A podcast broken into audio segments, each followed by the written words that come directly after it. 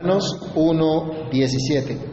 Porque en el Evangelio la justicia de Dios se revela por fe y para fe, como está escrito, mas el justo por la fe vivirá. Padre Celestial, en el nombre de Cristo Jesús, damos muchas gracias por tu palabra, por la oportunidad que nos das de meditar en ella. Gracias, Señor, por la buena noticia que a través de ella traes para nuestras vidas.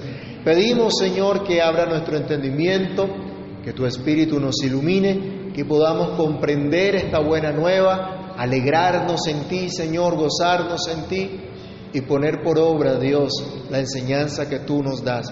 Que tu Espíritu nos capacite, Señor, por los méritos de tu Santo Hijo Jesús, te pedimos todas estas cosas y te damos gracias.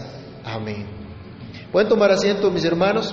Nos corresponde en esta oportunidad la segunda parte de nuestro tema que iniciamos en el versículo 16 de Romanos capítulo 1, titulado La excelencia del Evangelio.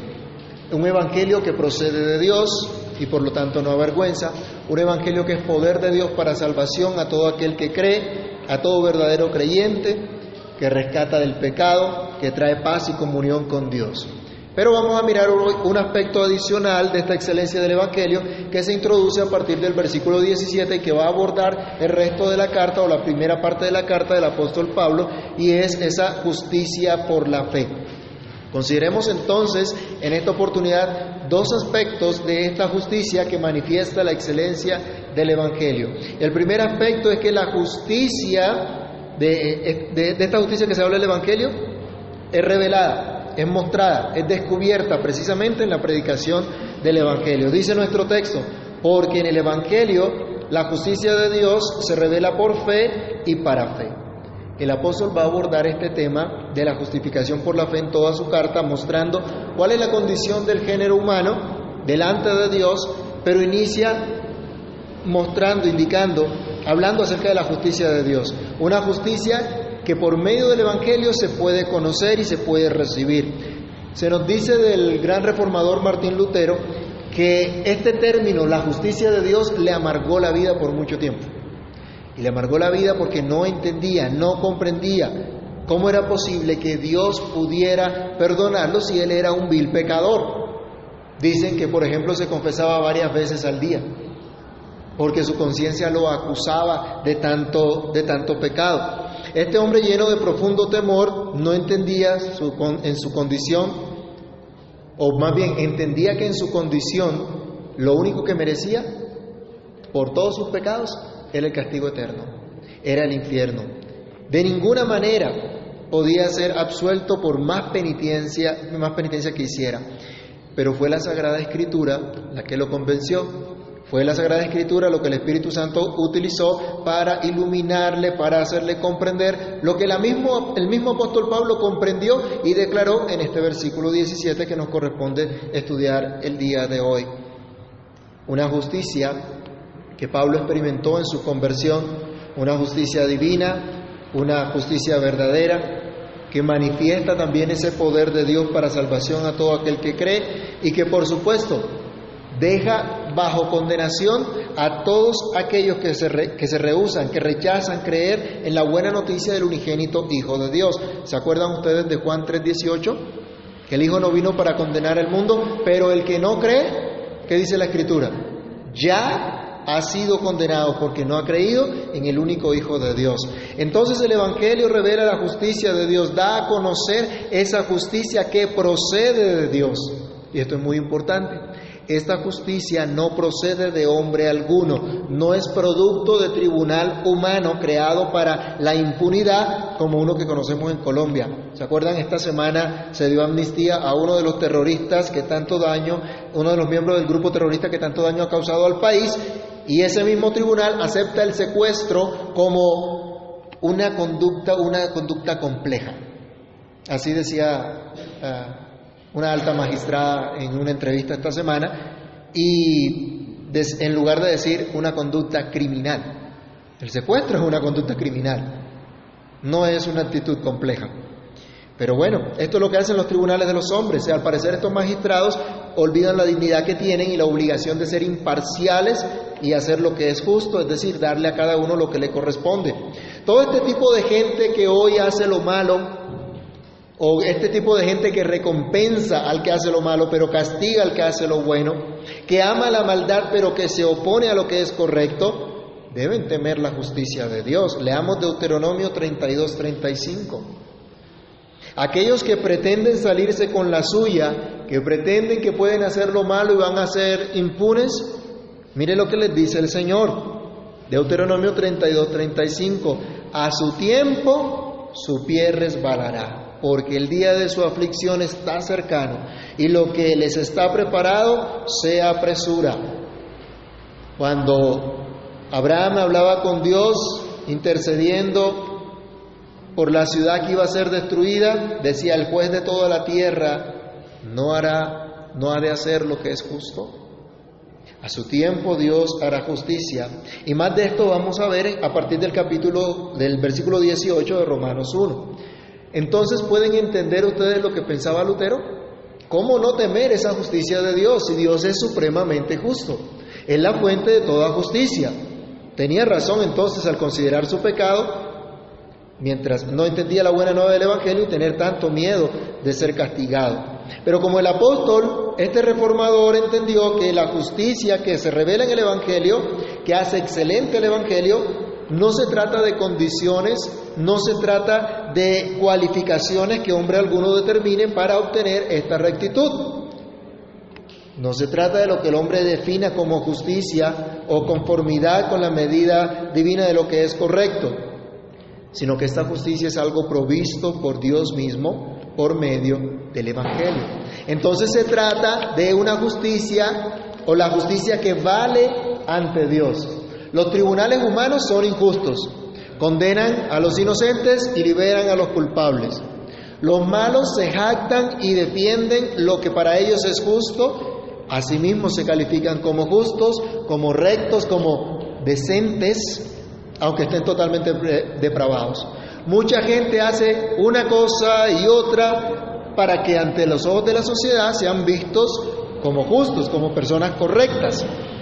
Pero el Evangelio nos muestra una justicia totalmente diferente.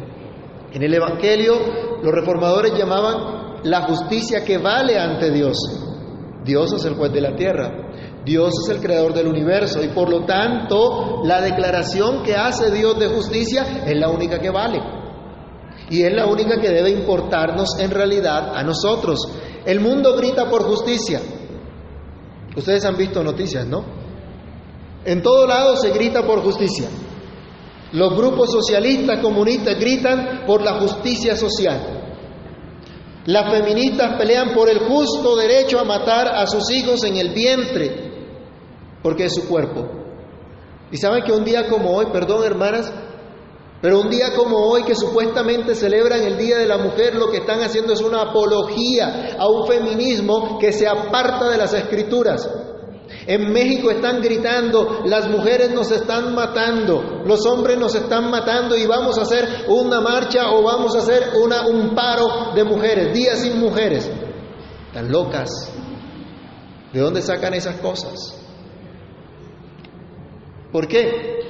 Supuestamente una cantidad de mujeres eh, murieron en una, en una empresa y no hicieron nada por ayudarlas y en conmemoración, a ellas empezó a celebrarse el Día de la Mujer.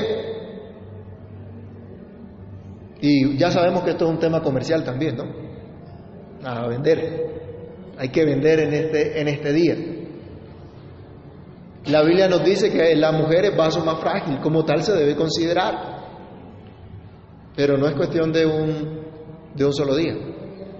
Y verán que hoy hay marchas de feministas por todo lado, por todo el mundo, que están totalmente locas, ese es el término en realidad, están totalmente locas, porque dicen, hablan unas cosas incoherentes, totalmente.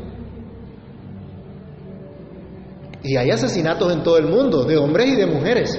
En Perú mataron a una de las activistas feministas, ¿y saben quién la mató? Una compañera de ella, que salió con, con pancartas diciendo ni una menos. Eso es locura. No, no, no, matan a las mujeres por ser mujeres, ni a los hombres por ser hombres. Es por causa de la maldad que hay en la tierra que se dan todas estas cosas, por la falta de valores que se dan todas estas cosas. Pero la gente grita, es injusto. Es injusto entonces que la mujer dé a luz un hijo porque ellas son las dueñas de su cuerpo y entonces tienen derecho a matarlo en cualquier momento porque es su cuerpo. Eso no tiene razón de ser, pero gritan que es, esto es injusto. Y los empleadores hacen paro porque sus patrones son injustos, le hacen exigencias injustas, los obligan a trabajar y a producir de acuerdo a lo que lo contrataron. ¿A ustedes les parece que eso es injusto? Que a usted lo contraten para trabajar y usted se dedique a otra cosa.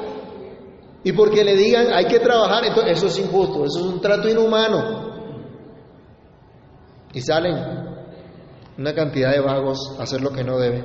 Todo el mundo pide justicia, pero tienen un concepto equivocado de la misma. Creen que simplemente satisfacer sus deseos es justicia, eso es justo. Y muchos entregan sus vidas a luchar por causas, entre comillas, justas, pero al final se dan cuenta de su fatal error. Esta semana hablaba con una compañera del, trabajo que su hija participó de esas marchas donde eh, hubo pedreas y todas las cosas. Y después de un semestre casi perdido, se arrepintió y dijo, eso no vale la pena. Bueno, gracias a Dios que reaccionó. Hay otros que siguen todavía ese camino, pero cuando se dan cuenta es demasiado tarde. Todos piden justicia, pero no miran a aquel que es el único justo. Vayamos a Romanos capítulo 3 y leamos versículo 10 y versículo 11. Esto hay que enfatizarlo. Muchos hablan de lo que es justo, de lo que es injusto, pero ¿qué dice Dios? ¿Qué dice la Biblia? Romanos 3, 10 y 11.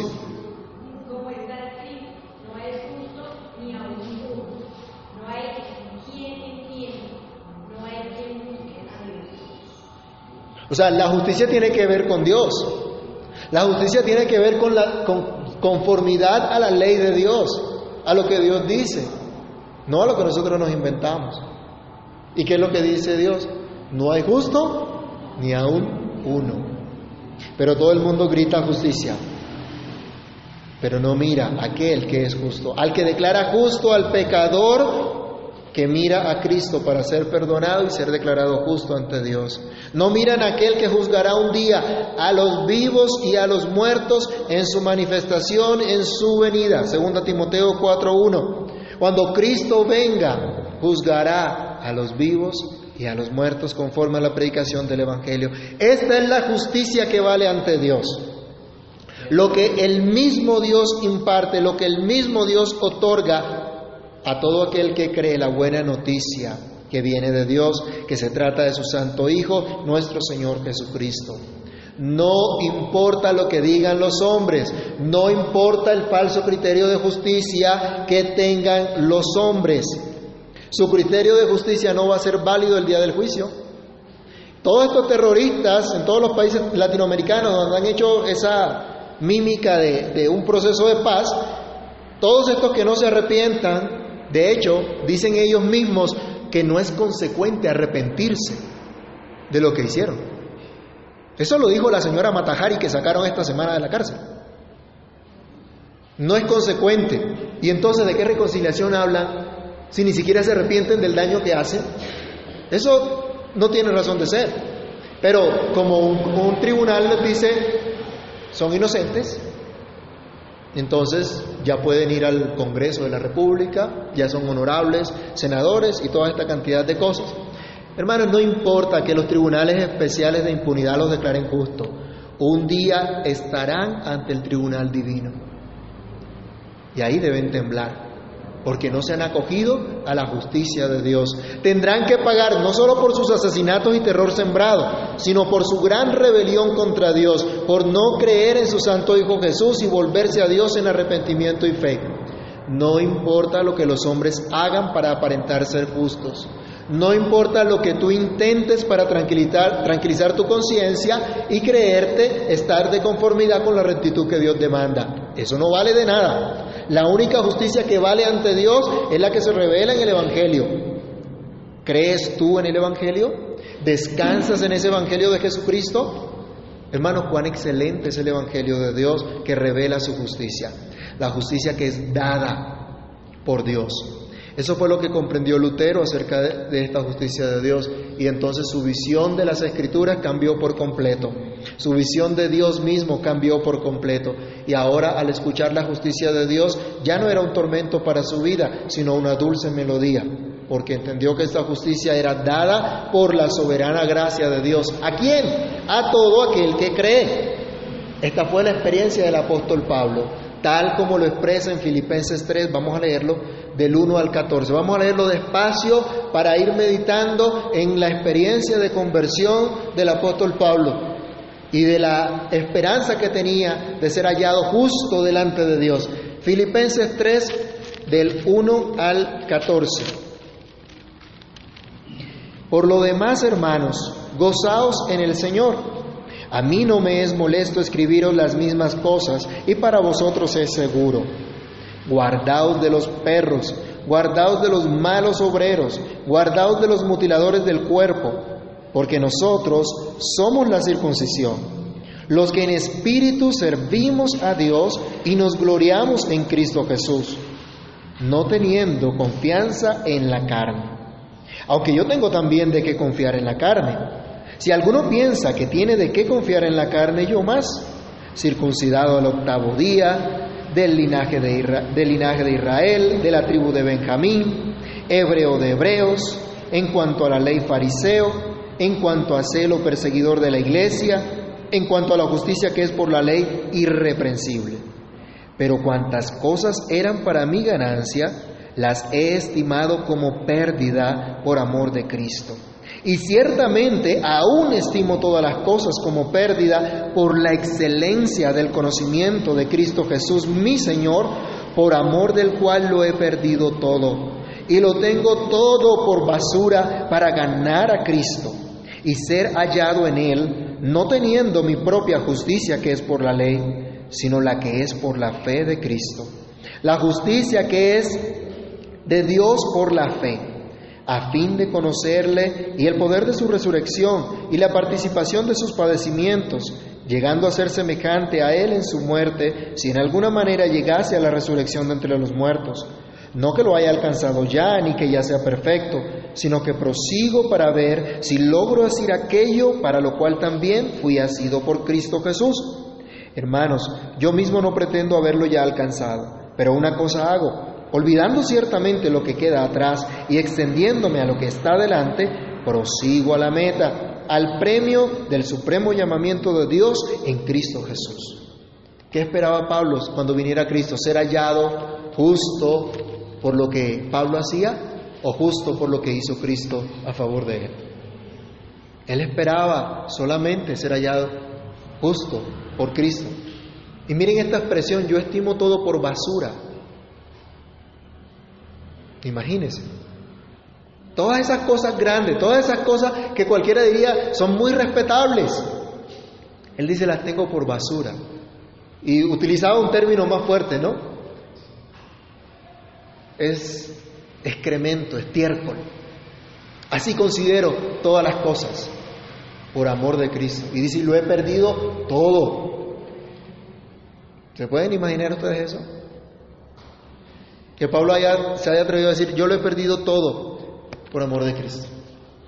Y no me importa nada de lo que tenía con tal de honrar a Cristo, de ser hallado en Él, en esa justicia que Él da.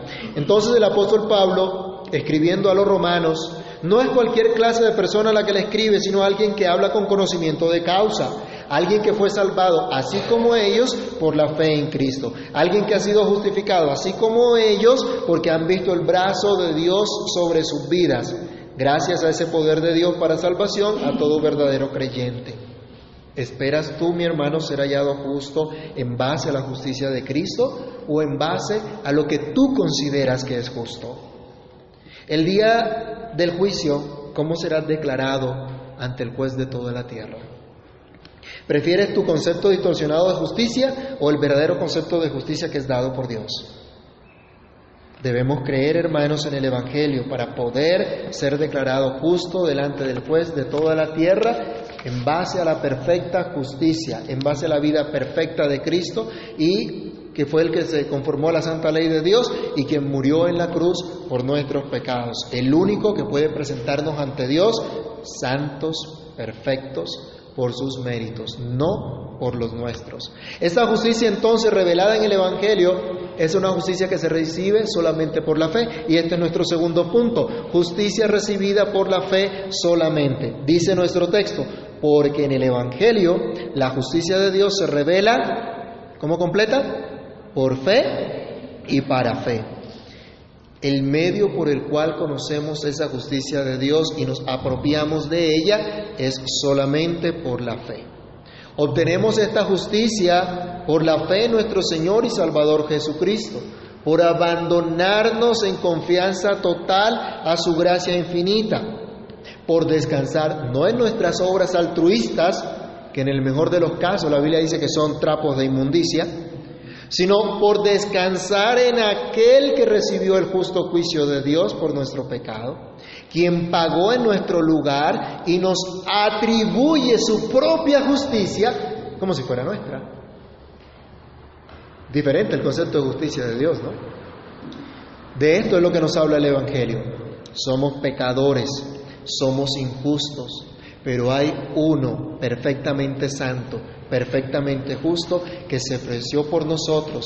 Y esto es lo que debemos creer de principio a fin toda nuestra vida cristiana. Acá nuestro texto dice por fe y para fe, pero este por fe y para fe indica que de principio a fin el Evangelio se recibe por fe. La justicia de la que nos habla el Evangelio se recibe por fe y se vive por fe. Desde el momento en que, en que por primera vez creemos en esta buena noticia, hasta el momento de nuestra muerte, hemos de vivir esta justicia solamente por la fe en Dios, en su fidelidad de hacernos justos en base a la perfecta justicia de Cristo. Desde el primer día en que entendimos que somos perdonados y hasta el día, como cantábamos ante el augusto tribunal de Cristo, Solamente por la fe podremos estar en pie y escuchar esa maravillosa sentencia del juez de toda la tierra que nos dirá inocentes, no culpables. Desde que nuestros padres nos presentan para el bautismo al Señor, para entrar a ese solemne pacto de gracia como miembros del cuerpo de Cristo, hasta siendo adultos cristianos maduros, Todavía seguiremos participando de la cena del Señor hasta que Él venga, recordando que Él se dio por nuestros pecados y que estamos unidos a Él para siempre.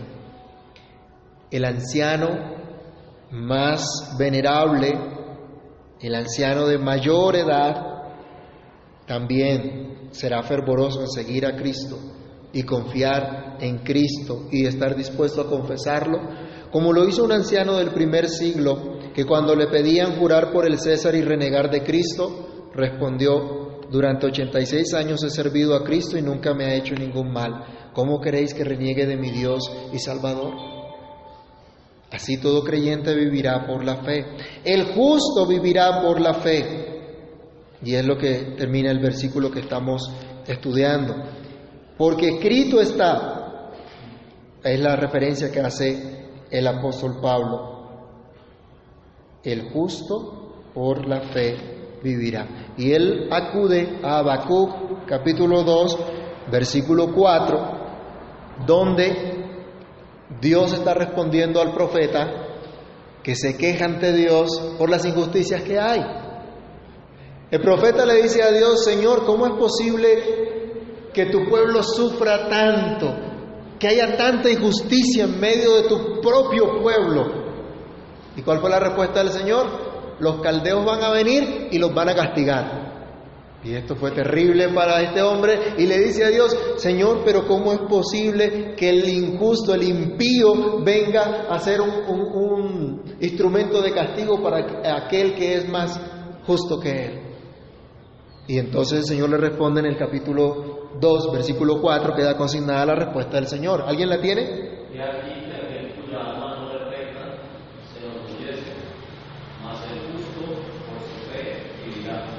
El Señor le está diciendo a Habacuc, el impío se jacta de su impiedad, pero el que es justo, dice Dios, vivirá gracias a su confianza en Dios, a su dependencia constante de Dios.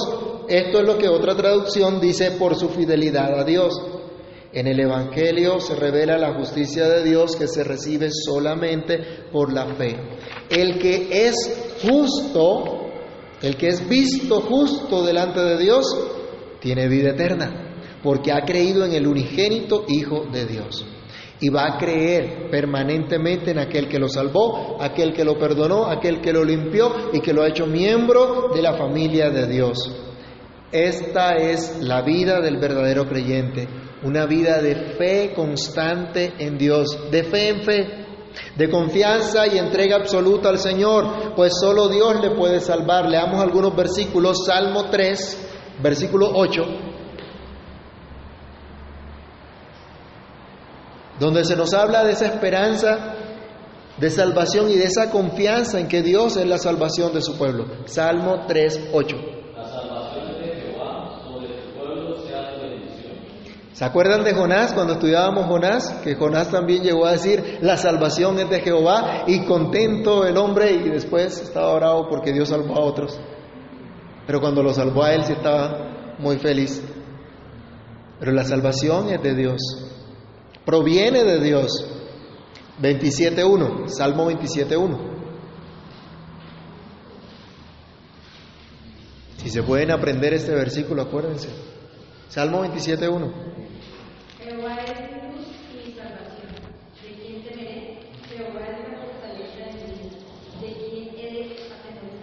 Y luego sigue siendo el, salmista, cuando se juntaron contra mí los malignos, mis angustiadores y mis enemigos para comer mis carnes, ellos tropezaron y cayeron. Dios lo defendía. La salvación de Dios estaba cercana a él. Y ustedes se acuerdan que el, eh, que el, rey David, antes de ser rey, sufrió bastante. Lo persiguieron bastante. Tuvo problemas bien grandes. Pero él pudo decir, el Señor es mi luz y mi salvación. Salmo 118, versículo 14.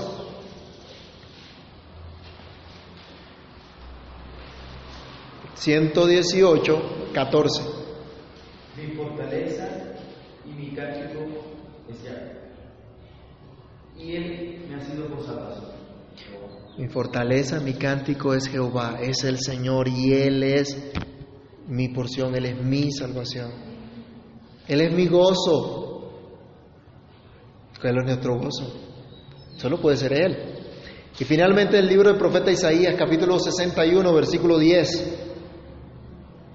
Isaías 61, 10.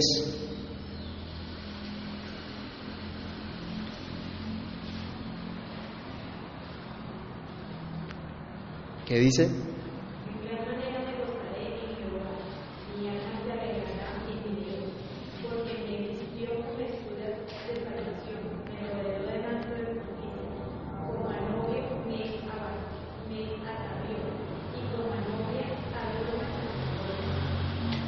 Dios me vistió con vestiduras de salvación. Miren, la confianza, la fe en Dios, la salvación son conceptos que están íntimamente relacionados en toda la escritura.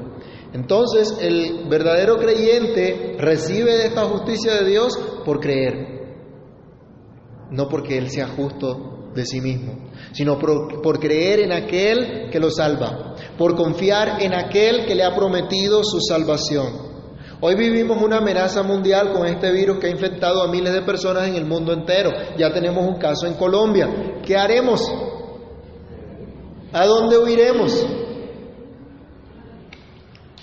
Podemos y debemos tomar medidas de precaución, pero no debemos olvidar que finalmente nuestra vida depende de Dios. Y Pablo va a decir en Romanos 14:8, sea que vivamos o que muramos, del Señor somos. Muchos están atemorizados ante la posibilidad de infectarse y morir, pero no saben que ya están muertos espiritualmente. Y solo un milagro de Dios les puede dar vida verdadera y vida eterna. Nosotros estuvimos así un tiempo, eso es lo que nos dice la escritura allá en Efesios 2.1. Nosotros estuvimos así en otro tiempo, pero Dios que es rico en misericordia, ¿qué hizo? Efesios 2 del 4 al 6, ¿qué fue lo que hizo Dios?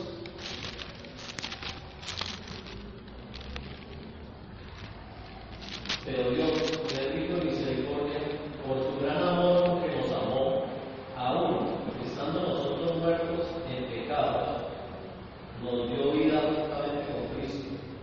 Por gracia sois salvos, y juntamente con Él nos resucitó, y asimismo nos hizo sentar en lugares celestiales con Cristo Jesús. Y el versículo 8, por favor.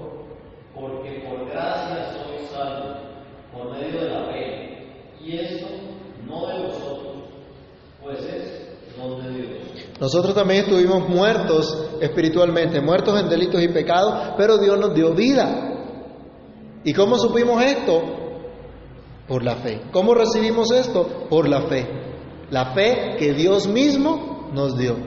Es un don de Dios. Entonces el justo, según Dios, no vive gracias a la rectitud propia con la que nació, no tiene vida eterna gracias a la rectitud que adquirió durante toda su vida. Sus obras son malas de principio a fin. Y la única forma de tener vida eterna, disfrutar del sumo bien de la presencia de Dios para siempre, es por medio de la fe en nuestro Señor y Salvador Jesucristo. El justo, según Dios, tendrá verdadera vida solamente por abrazar la buena noticia que lo lleva a confiar solo en Jesús, solo en la obra perfecta de Jesús, solo en el sacrificio perfecto de Cristo Jesús, solo en el gran amor de Dios, en su infinita misericordia, en su gracia soberana, para vivir cada día y para vivir aquí y ahora y por la eternidad.